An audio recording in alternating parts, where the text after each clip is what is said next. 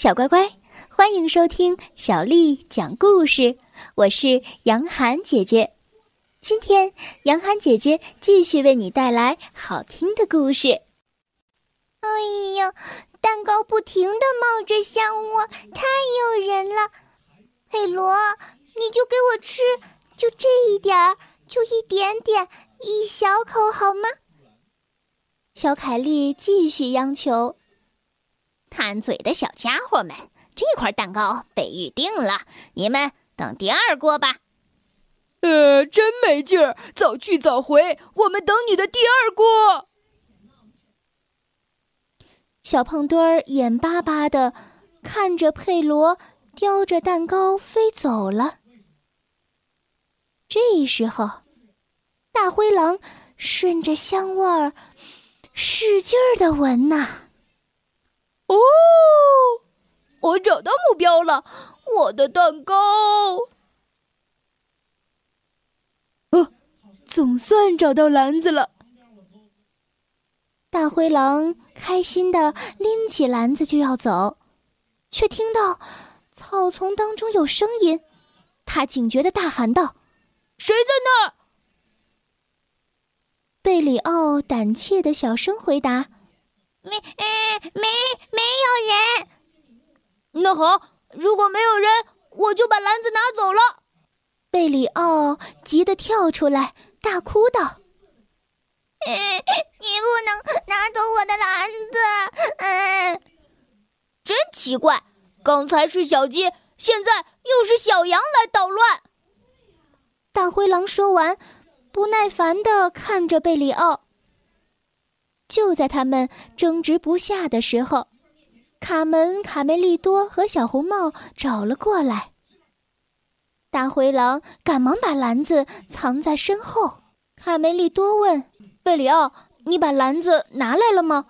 这时候，小红帽也着急地说：“我的篮子呢？你没把它弄丢吧？”贝里奥趁着大灰狼不注意，从背后夺回了篮子。小羊，你别耍花样，把篮子交出来，里面有我的蛋糕！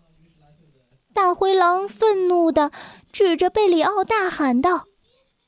贝里奥把篮子藏在身后，一步一步的倒退起来。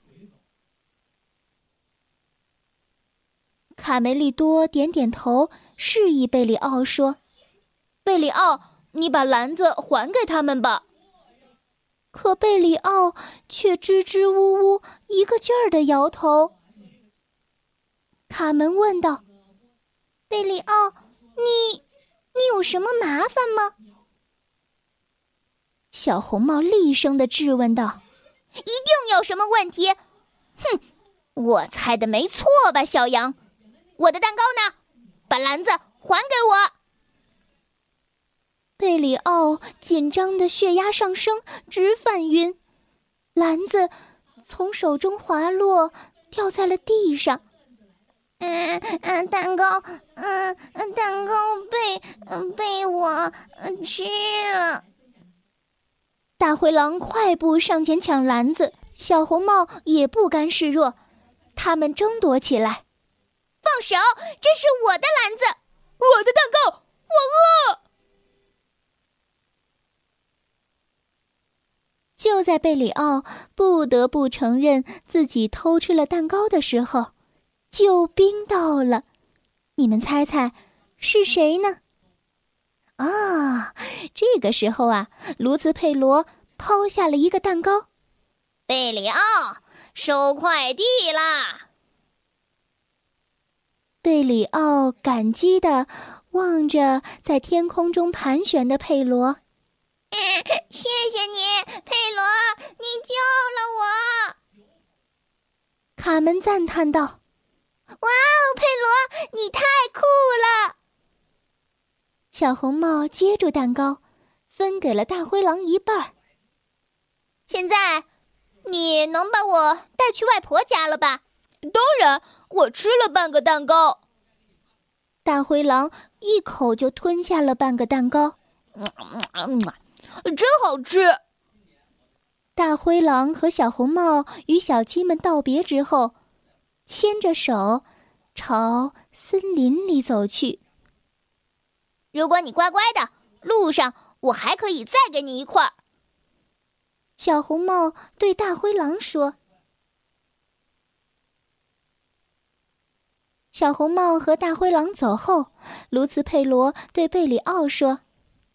我还以为你只喜欢吃奶酪呢，贝里奥。贝里奥不好意思的舔舔嘴唇。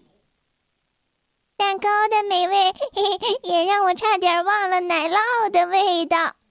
回到鸡舍里，卢茨佩罗吆喝着：“新鲜的蛋糕出锅了，小鸡们，百分之百纯天然，无添加剂，松软可口。”哇，好香啊！太有食欲了，佩罗，你的手艺真棒。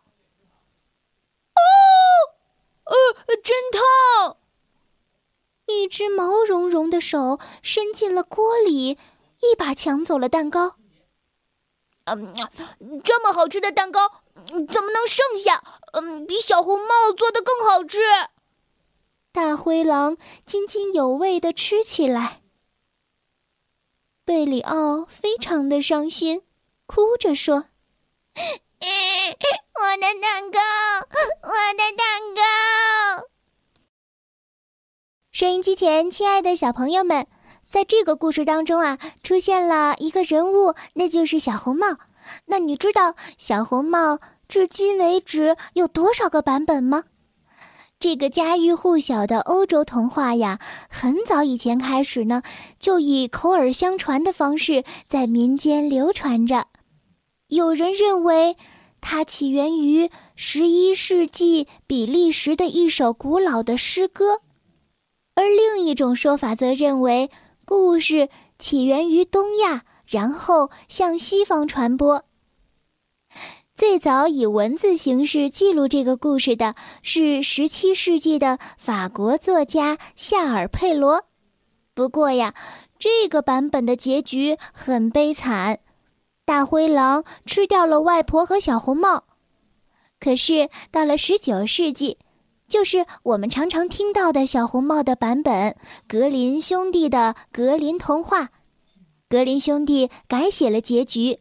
一位勇敢的猎人杀死了大灰狼，救出了小红帽。